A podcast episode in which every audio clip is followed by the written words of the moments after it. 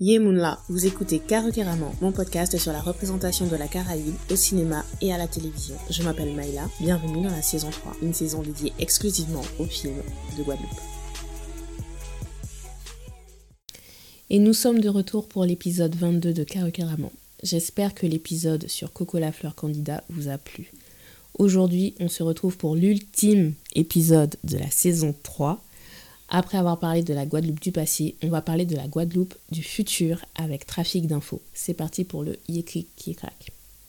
Trafic d'infos est un court-métrage de Jean-Luc Stanislas disponible depuis 2005. Voici le synopsis que vous pouvez lire sur Unifrance. En ce XXe siècle, l'information est l'enjeu de tous les trafics. Dans un quartier dissident d'une petite île de la Caraïbe, Joua, un jeune agent d'une organisation rebelle, s'apprête à livrer une info capitale. Traqué, il tente de s'échapper pour la sauver. Un jour, celle-ci est retrouvée par un enfant appartenant à une communauté organisée, fruit de la résistance menée par l'organisation rebelle. L'info que prône le droit à la liberté a atteint son objectif.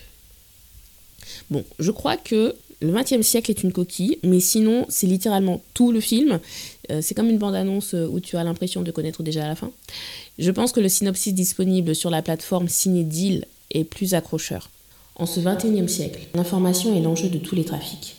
Dans une petite île de la Caraïbe, vivant au rythme de la mondialisation, l'information circule sous toute forme et se deal à chaque coin de rue. Ce, malgré la censure imposée par le Haut Conseil, détenteur de l'information officielle. La milice de ce Haut Conseil est chargée de démanteler un réseau d'opposants à l'information officielle. Joua, jeune officier de cette organisation rebelle, doit livrer en cette nuit de pleine lune une information capitale. Traqué par la milice, il essaie de dissimuler son info. Alors ma première remarque est euh, sur l'absence euh, de localisation. Le film date de 2005, je l'ai dit dans le Stargy Show en 2022. Si vous voulez que les algorithmes repèrent les contenus de Guadeloupe, c'est collectivement qu'il faut placer le mot dans nos écrits numériques. On va dire qu'Internet euh, s'est démocratisé à partir des années 2000. Cela fait donc plus de 20 ans que nous créons du contenu sans utiliser le mot Guadeloupe, donc c'est normal que nos contenus aient peu de visibilité. Alors on peut me répliquer que c'était volontaire de ne pas nommer la Guadeloupe afin que toute petite île de la Caraïbe puisse s'identifier. J'entends l'argument et il est tout à fait valable, sauf que je reste sur ma position que les gens s'identifieront de toute façon et justement, ça va plus les intriguer qu'autre chose quand on écrit le mot Guadeloupe. Et j'ajoute que le film est profondément guadeloupéen, donc pourquoi le cacher dans le synopsis de toute façon? Trafic d'infos est considéré comme le premier film caribéen de science-fiction. Je suis tombée dessus en faisant des recherches sur Battle Dream Chronicle d'Alain Bidard. Donc on est autour de 2017-2018. Je m'intéressais déjà à l'afrofuturisme en littérature. À l'époque, on recommençait à mettre en avant Octavia Butler. Euh, il y avait euh, Neddy Okorafor aussi, euh, elle avait une certaine visibilité dans les médias grand public. Tout en appréciant leurs histoires, je n'arrivais pas à m'identifier réellement, donc je me suis dit que c'est parce qu'il manquait l'élément caribéen. Je vous invite à lire mon article Littérature caraïbe et science-fiction, part 1. Je ne sais pas quand j'ai créé la part 2. Le lien est dans la barre de description. Euh, mais à ce moment-là, de mémoire, je pense que j'avais réussi à visionner Trafic d'infos parce qu'il était accessible genre pendant une semaine sur un site ou euh, dans, un, dans le cadre d'un festival ou je sais plus trop. En tout cas, vous, vous avez de la chance. Hein. Là, il est disponible sur la plateforme Cinédil. Vous n'aurez pas à galérer comme moi pour le voir. Et je ne peux pas m'empêcher de parler euh, de, de, marketing là. Et quand je dis ça, je parle de mon point de vue de consommatrice. Donc je vous partage mes réflexions à ce sujet. Autant je trouve que le synopsis manque de mystère, autant je trouve que les deux affiches du film sont magnifiques. Sur le plan purement esthétique, je préfère celle où on voit les Maslamba. Sur le plan purement, euh, bon peut-être pas marketing, plus promotionnel, je préfère celle où on voit la capsule d'infos et les différents personnages qui font le trafic d'infos. C'est moins original, mais c'est efficace par rapport au fait de montrer ce à quoi s'attendre. Bon, c'est l'ultime épisode, donc on va se dire les choses, franchement. De tous les films dont j'ai parlé dans le podcast, euh, ce sont mes affiches préférées. Et c'est aussi le film qui a été le plus exigeant euh, sur le plan intellectuel pour moi. Mon premier visionnage m'a laissé perplexe. J'ai eu l'impression de n'avoir rien compris et en même temps d'avoir tout compris. C'est paradoxal, je sais, mais euh, je vais vous expliquer pourquoi. Ma question pour cet épisode est la suivante. En quoi Trafic d'infos montre-t-il une Guadeloupe du futur et un cinéma caribéen du futur? C'est de ça que nous allons parler dans la rubrique Caroqueramon.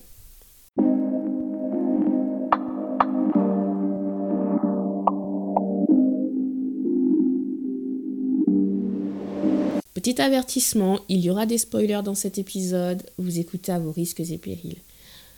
Alors, je pense que je n'ai rien compris euh, à Trafic d'Info la première fois parce que je n'avais pas encore fait tout ce travail sur moi et sur ma définition de l'identité guadeloupéenne. Je souris un petit peu, j'ai les larmes aux yeux parce que... Waouh On est qu'au début de l'épisode et je sais que c'est le dernier donc c'est pour ça, suis émue. Mais euh, ben, on va tenir, on va tenir, ça va aller. Vous imaginez pas à quel point Faire Karukiraman m'a aidé dans ma vie, mais vraiment. Donc, je reste sur trafic d'infos. euh, je savais pas si j'aimais le film ou pas. Euh, j'ai dû le regarder une bonne dizaine de fois, mais j'étais toujours perdue sur ce que je devais comprendre. Et c'était frustrant parce que je me disais que tout avait l'air tellement simple. Donc c'est que je devais vraiment être stupide pour ne pas le comprendre. Or c'était ma culture. Ça va aller. Et en fait, j'ai fini par trouver une, interview de Jean-Luc Stanislas par la suite, où il expliquait un peu les conditions de réalisation. Euh, de mémoire, je crois qu'il disait qu'il avait beaucoup euh, galéré à trouver les financements et qu'à cause du petit budget, il n'avait pas vraiment pu exécuter toutes les idées qu'il avait. Et de toute façon, ça s'entend hein, dans le synopsis. C'est dans le synopsis sur Cinédil, c'est ça a l'air euh, une grosse production, mais en fait, ça l'est pas du tout. mais on voit en fait qu'il il avait beaucoup d'idées. Et euh, Trafic d'infos s'inscrivait dans un concept plus large d'une série de films qui se serait déroulé dans le reste de la Caraïbe. Mais il a quand même réussi à créer une œuvre riche qui s'intéresse à des problématiques sur le genre de cinéma qu'on peut faire en Guadeloupe.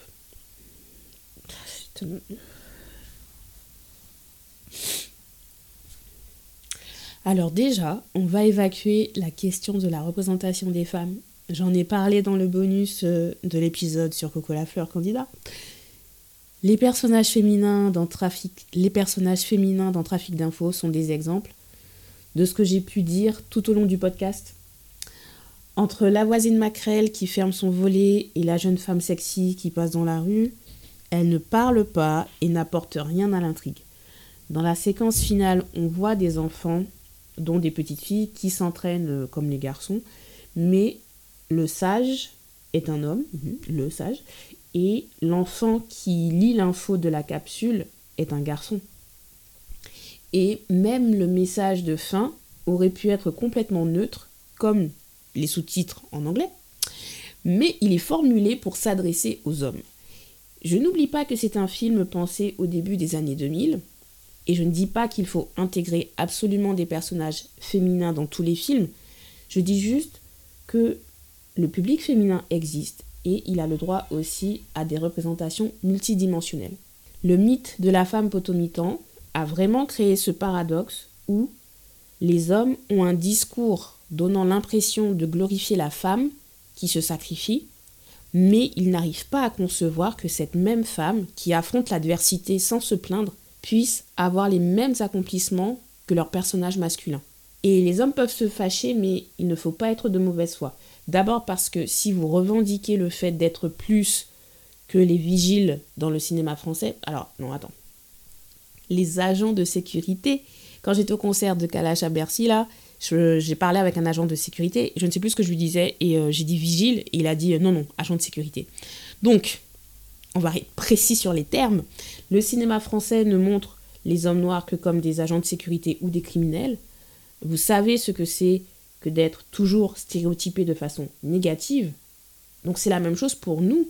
Et c'est d'autant plus frustrant quand ce sont des hommes de chez nous qui nous caractérisent de cette façon. Ils continuent de nous percevoir comme des objets à disposition pour satisfaire leurs besoins, sinon on n'existe pas. Et dans un film qui me montre la Guadeloupe du futur où les femmes ne tiennent aucun rôle significatif, c'est violent. Parce que je me dis que dans le présent, on n'existe pas à vos yeux, mais dans le futur non plus. Et pourquoi j'insiste autant sur cet aspect? C'est parce que dans la réalité, on a quand même fait des progrès euh, dans les rapports femmes-hommes. Je le vois autour de moi encore une fois. Même si clairement euh, la majorité des hommes sont perdus sur les nouvelles attentes qu'on a pour eux, la majorité des femmes aussi. Il faut pas croire, je suis bien consciente qu'il y a des efforts à faire des deux côtés pour amener un changement significatif. Et oui, ce sera difficile, mais c'est pas impossible. On va apprendre tous ensemble. Et c'est aussi ça que je veux voir dans le cinéma que je consomme. Tout ne va pas se faire en un jour, mais essayons de faire un pas de plus que ce qui se faisait il y a 20 ans ou il y a 40 ans. Je ferme la parenthèse revendication féministe. Bon allez, c'était la dernière, hein, c'est bon. Entrons dans le vif du sujet.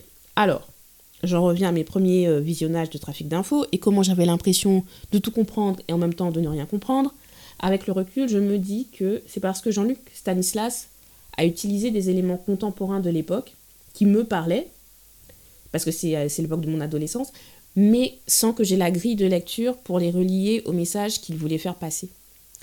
Le mode de vie dans sa Guadeloupe du XXIe siècle est entre tradition et modernité. La première image est celle d'un pêcheur en mer. En bonne fille de la ville que je suis, je ne m'étais jamais rendu compte de l'importance de la pêche et euh, de l'image du pêcheur dans l'identité guadeloupéenne. J'en ai pris conscience euh, lors de ma discussion avec Arnaud Dolmen euh, pour mon podcast musique hashtag Caribbean. Il parlait du fait qu'au moment de créer les visuels pour ses albums, il fait tout pour éviter les clichés habituels sur les Antilles comme la plage, la mer.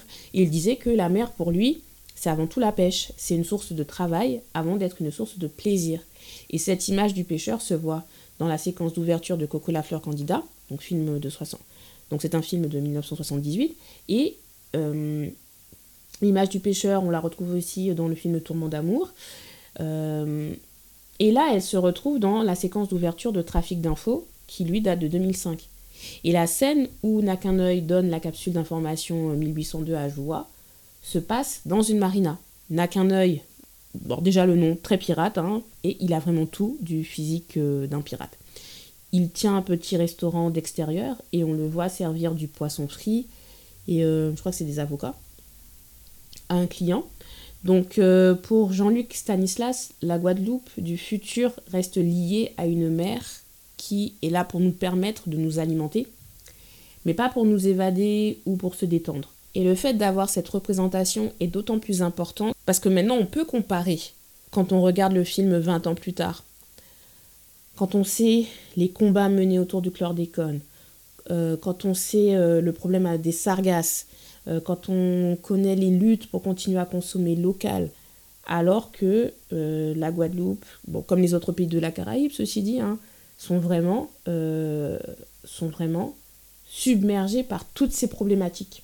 La Guadeloupe du XXIe siècle, entre tradition et modernité, se retrouve aussi dans les espaces. La seconde séquence est sur un terrain de basket, de quartier.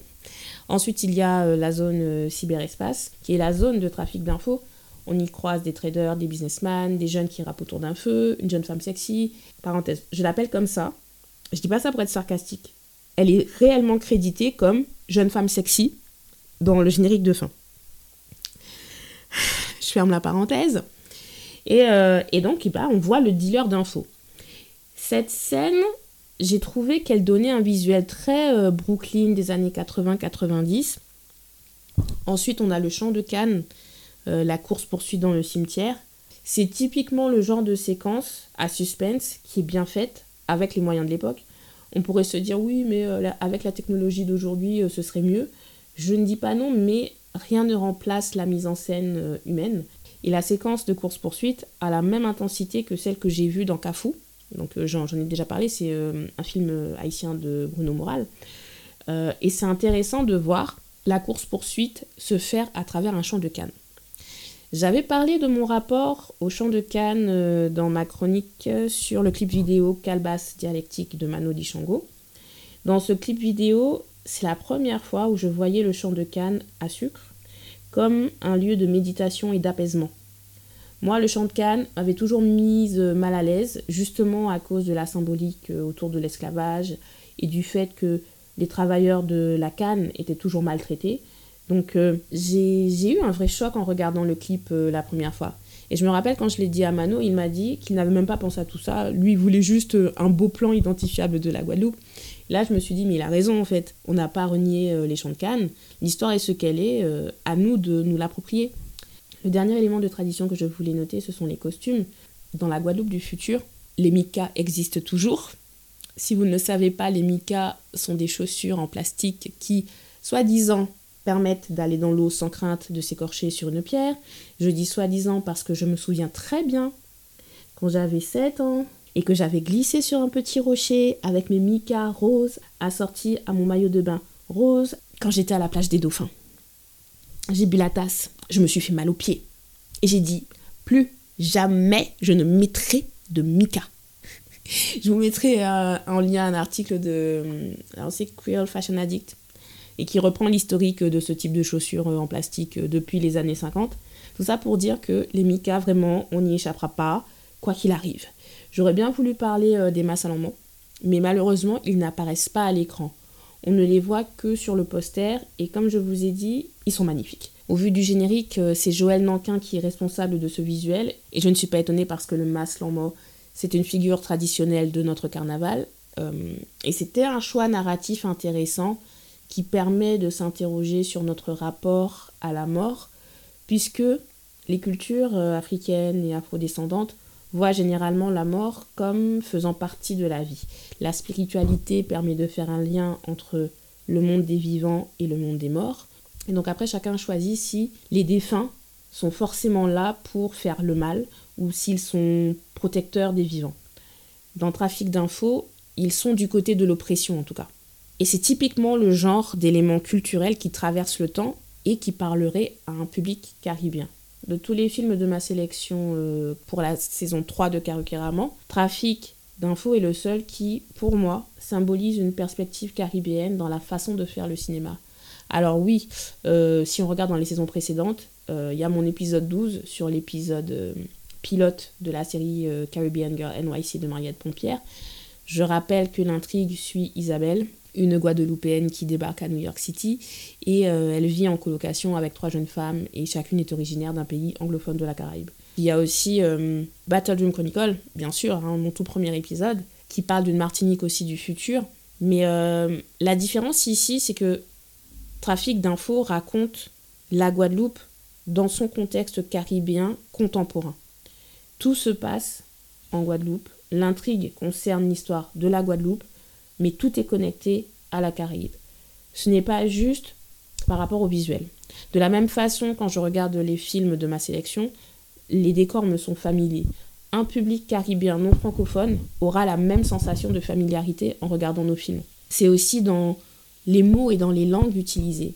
Les premiers mots prononcés euh, sont dans la séquence d'ouverture avec le pêcheur, on entend la voix de l'animateur radio de BF Station et on comprend que c'est une radio pirate qui euh, permet à l'information de circuler, sauf que tout est dit en anglais.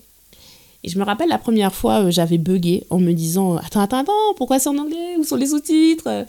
Et après, quand j'ai entendu euh, les personnages parler créole et français, j'ai été rassurée. Dans la scène de la marina avec Joua, on a du créole guadeloupéen, de l'anglais et de l'espagnol. Le court métrage est sous-titré en anglais, ce qui m'a choqué la première fois aussi. Je ne sais pas si les sous-titres ont été ajoutés dès la fin du montage, mais quand je vois la réticence des artistes, quand je suggère de sous-titrer ou de faire des traductions en anglais encore en 2022-2023, je n'imagine même pas ce que c'était au début des années 2000 de concevoir qu'il fallait mettre des sous-titres en anglais pour son film. Depuis que je fais Karaoke je n'arrête pas de prôner l'importance de la traduction et du sous-titrage. J'en ai parlé avec la traductrice guadeloupéenne Pauline Cabidoche en 2020. L'interview est sur karaokeramon.com. C'était le sujet aussi de la première table ronde que j'ai animée au Conchal International Film Festival en 2021. J'en ai parlé aussi avec Mano Dishango dans le podcast Hashtag Caribbean en 2022. Le sous-titrage en anglais, c'est la base pour faire voyager une œuvre audiovisuelle. Et en tant que créateur de la Caraïbe, on a un public multilingue de toute façon. Si on se dit créateur caribéen, pourquoi cet aspect n'est-il pas intégré dans le processus créatif?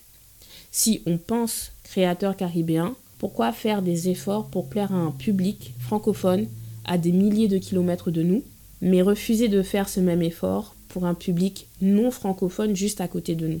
Les réponses qu'on me sort, c'est c'est plus facile en France, il y a les structures. Et moi, dans ce cas, je me dis, vous dites vous-même que vous n'avez pas un accès facile à ces structures. Donc, à la rigueur, au niveau de la production, je peux entendre que vous ayez envie de bénéficier des structures françaises. Mais moi, là, je parle vraiment de la promotion et de la vie des œuvres. C'est le public qui valide, donc ma question reste légitime. Comment se dire, comment se penser créateur caribéen quand on ne conçoit pas tout le public caribéen dans son ensemble? Oui, mais ça reste un petit public. Euh, et je pense sincèrement que ce n'est pas une question de taille de population, Sinon, on serait tous en train d'écouter de la pop chinoise et indienne. On regarderait tous des films Bollywood et des dramas chinois. Est-ce que c'est le cas? Non. Par contre, que vous ayez 15 ans ou 60 ans, vous savez tous ce qu'est un manga, vous savez ce qu'est la K-pop. Les États-Unis reviennent souvent dans vos références cinématographiques. Ce n'est pas une histoire de taille de population. C'est une histoire de valorisation et après une volonté d'expansion. Et la traduction, pour rendre accessible ce qu'on fait, est une forme de valorisation. J'en ai fait un article fin 2022 avec euh, en exemple nos pièces de théâtre traduites en anglais et qui sont appréciées par euh, les publics non francophones. Donc les arguments qui partent du principe que les autres publics non francophones vont nous rejeter, non, je suis désolée, faut laisser ça en 2023. On a trop d'exemples d'écrivains, d'intellectuels, de chanteurs qui sont des références internationales dans leur domaine depuis des décennies pour qu'on soit là encore à minimiser nos capacités de réussite. Mais cela signifie qu'il faut être clair sur notre définition de la réussite et aussi donner de la valeur au public caribéen. Cela signifie qu'il faut le respecter. Donc proposer un film où il y a plusieurs langues qui cohabitent, cela ne devrait pas paraître exceptionnel quand on se place d'un point de vue caribéen, parce que cela fait partie de notre identité guadeloupéenne. Trafic d'infos reflète une identité guadeloupéenne ancrée dans l'identité caribéenne. Le personnage de Joie en est la représentation vivante. C'est un loxé, il s'habille en streetwear et il porte son K comme un sac à dos. D'ailleurs, le K lui coûte presque la vie pendant la course-poursuite. Mais ce que je veux surtout souligner, c'est le fait d'avoir un héros loxé. À l'époque où j'ai grandi en Guadeloupe, les loxés avaient mauvaise réputation ils étaient perçus comme délinquants, comme drogués, etc., etc. Et je pense que cette perception est toujours d'actualité si on regarde un personnage de On sait le manger cochon. Mais parallèlement, le Loxé est aussi devenu synonyme du rebelle charismatique. Trafic d'infos a anticipé cette appréciation du Loxé, involontairement ou pas d'ailleurs, mais je trouve que le court métrage remet en cause des préjugés qui existait depuis des décennies. Cela encourage à se poser des questions sur notre définition du héros, de notre représentation du rebelle avec une cause. Et c'est là toute l'ambiguïté de la situation pour Joua. Il enfreint la loi, mais la loi est injuste. Donc, a-t-il tort ou raison? Et c'est ça le fond du film, et c'est l'une des raisons pour lesquelles je l'ai choisi pour clôturer Karukeramon, je vous expliquerai dans le bonus disponible uniquement sur caractérement.com la première véritable raison. Le contrôle des informations a toujours été un enjeu. Plus la technologie a progressé, plus les informations ont circulé rapidement plus les informations ont circulé rapidement, plus elles sont devenues difficiles à contrôler. En France, le principe de la liberté d'expression est inscrit dans la Déclaration des droits de l'homme et du citoyen de 1789. Euh, il y a une loi de 1881 euh, qui garantit les libertés et les responsabilités de la presse. Cela n'empêche pas qu'on continue à réajuster la loi avec l'évolution du contexte contemporain. Par exemple, les médias ne peuvent pas, en théorie, diffuser des messages racistes, antisémites, etc. En tout cas, les critiques qu'on entend aujourd'hui sur les positions parfois douteuses de certains médias sur des sujets politiques et économiques sensibles, on les entend dans Trafic d'infos, toujours dans la scène de la marina. Il y a un client qui s'énerve parce que euh, la télé ne fonctionne pas alors qu'il a besoin de regarder les informations. N'a qu'un œil lui dit de se calmer et qu'il regarde trop la télé et que ça va lui gâter l'esprit. C'est un discours que j'entends depuis que je suis toute petite et c'est un discours qui existe pour chaque type de divertissement lié à la technologie. Mais ça pose la question du support adapté pour transmettre les informations. dans Trafic d'infos, c'est à travers des capsules qui sont, euh, on va dire, l'équivalent de nos clés USB aujourd'hui. C'est sous forme de données numériques. Ce que je trouve intéressant parce que là, maintenant, là, je, constate hein, à quel point nous sommes réfractaires aux livres numériques. Le nombre de livres que je suis obligée d'acheter en version papier parce qu'il n'y a pas de version numérique disponible, franchement, mais vraiment, mais bon, ça c'est un débat euh, que je devrais garder euh, plus pour mon podcast euh, Team Team Graphique. En tout cas, dans cette Guadeloupe du futur, la télévision n'est pas fiable et la radio reste l'expression de la liberté. C'est un peu ce qu'on vit actuellement avec une indifférence grandissante envers les informations télé face aux informations circulant sur les réseaux sociaux et produites par des militants. Néanmoins, la télévision reste un objet fixe et qui peut être au centre d'un espace euh, où la communauté se rassemble. C'était le cas euh, quand la télévision était encore un objet rare.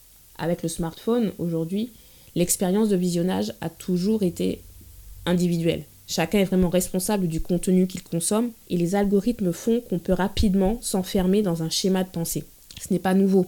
Le principe de la propagande a toujours existé. La différence pour notre époque, c'est la rapidité à laquelle les idées se propagent et la facilité avec laquelle on peut les manipuler. La connaissance, c'est le pouvoir. Plus on a de connaissances, plus on est capable de faire des choix éclairés en théorie. Parce que avoir l'information sans être capable de l'analyser sans esprit critique, à quoi ça sert? Et quand je dis ça, je ne veux pas dire que c'est nécessairement un esprit critique et développé dans un cadre scolaire, dans un cadre académique. Je parle d'un esprit critique basé sur des valeurs simples d'amour de soi, du respect de l'autre et d'intégrité. Et c'est la mise en garde que nous donnent les derniers mots de trafic d'infos. Dans cette séquence, on se retrouve dans un camp de résistance avec que des enfants. Le seul adulte qu'on nous montre est un senior, donc on va, dire 70 ans. Évidemment, d'un point de vue caribéen, cela rappelle notre vision de ce qu'étaient les camps de Necmaron pendant la période esclavagiste. Je ne sais pas euh, si on est à la même époque euh, où se passe euh, la, partie principale du court métrage ou si on est plus loin dans le futur, mais la transition est vraiment bien faite. On constate aussi que l'organisation est genrée comme aujourd'hui. Il y a quelques filles qui s'entraînent avec les garçons, mais je n'ai pas l'impression de voir des garçons dans le coin très sage de panier avec les filles. Et les filles, je les identifie parce qu'elles portent une bande de tissu sur la poitrine alors que tous les garçons sont torse nu. Encore une fois, je sais que ça peut paraître du détail, mais je pense que notre rapport à l'autre, euh, notre rapport au corps de l'autre, euh, euh, je veux dire en termes de consentement, passe aussi par notre rapport à notre propre corps et ce qu'on va autoriser ou interdire à une personne et surtout les raisons pour lesquelles on va autoriser ou interdire euh, tel ou tel type d'habit. Et ce sont des questions qui restent d'actualité en 2023. J'ai bientôt 40 ans. Euh, je, ne porte toujours pas de robe quand je prends les transports en commun. Voilà, juste ça. Et même, je sais que quand je porte une robe, voilà, je, je, je fais toute une gymnastique mentale pour prévoir à quel endroit je serai, est-ce que je serai seule, est-ce que je serai accompagnée? Et c'est pas normal. J'aimerais pouvoir m'habiller comme je veux sans réfléchir à tout ça. Donc toutes ces contraintes-là, j'espère que quand elles ne seront plus euh, d'actualité, c'est parce que tout le monde sera libre de vivre et de s'épanouir pleinement. J'en reviens à l'importance d'avoir un esprit critique face à l'information. Donc le petit, le petit garçon là, il lit le dernier fragment d'information sur ce qui s'est passé en 1802.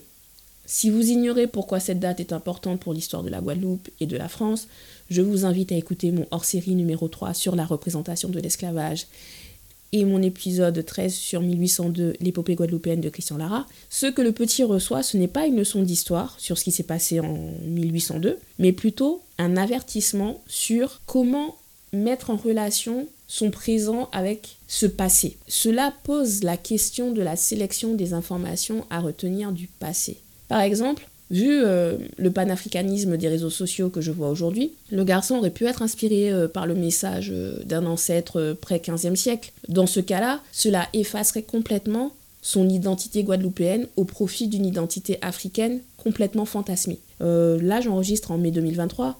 Pas plus tard qu'il y a quelques jours, le président de la République a rendu hommage au héros franco-haïtien Toussaint Louverture. Alors que Toussaint Louverture a lutté contre la France pour l'indépendance de Haïti, mais il est appelé franco-haïtien.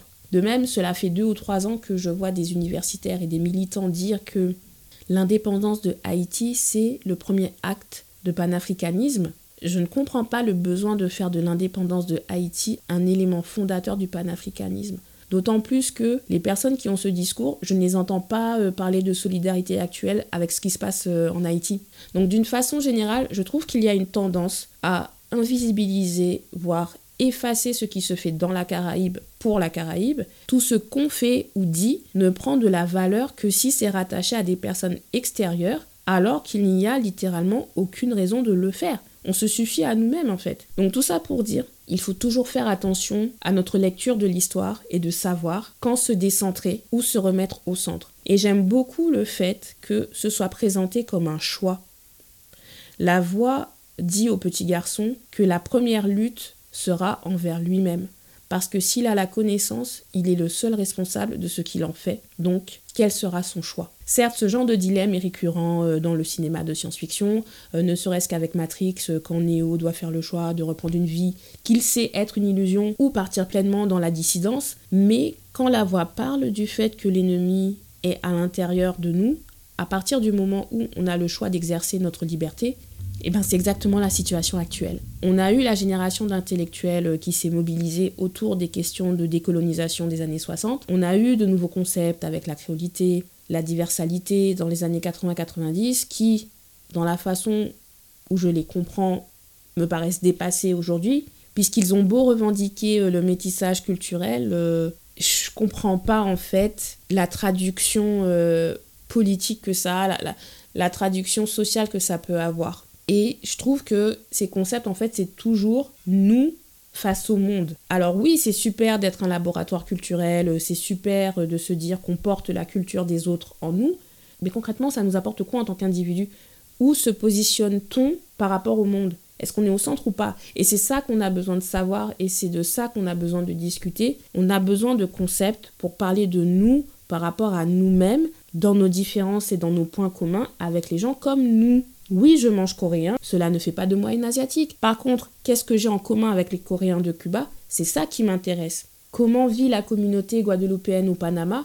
C'est ce que je veux savoir. Parce qu'aujourd'hui, mes origines et mon histoire, c'est d'abord avec eux que je la partage. Cette vision du monde où nous sommes le centre, c'est ce que Kassav a fait en musique. Au final, peu de musiciens après eux ont osé s'affirmer comme Kassav l'a fait. La Kako Family, euh, dont les membres les plus proéminents ont bossé sur Trafic d'infos, a essayé avec son hip-hop créole, hmm, ils ne sont pas arrivés au bon moment par rapport au changement dans l'industrie de la musique et ils ne l'ont pas documenté suffisamment pour capitaliser dessus aujourd'hui. C'est ce que Stargy essaie de faire aujourd'hui avec son Stargy Show, mais on reste a posteriori. Là, on parle de maintenant, de notre culture future. Et pour ce qui est du cinéma, le cinéma joue un rôle clé pour aider à bâtir une solide perception de nous-mêmes en tant qu'être humain à part entière et pas juste les produits de l'histoire esclavagiste. Il peut nous aider à rêver, mais il ne nous donnera pas l'intégrité pour réaliser ce qu'on veut. Si on combine nos rêves, nous serons plus forts ensemble. C'est avec cette promesse que nous laisse Trafic d'infos. La question maintenant est quel est votre rêve pour vous-même, pour la Guadeloupe et pour la Caraïbe? Est-ce que nous aurons l'intégrité pour le concrétiser? L'avenir nous le dira. Rendez-vous sur carequeramant.com pour le dernier bonus exclusif où je vais vous expliquer concrètement pourquoi j'ai choisi Trafic d'infos pour clôturer Carecaramon.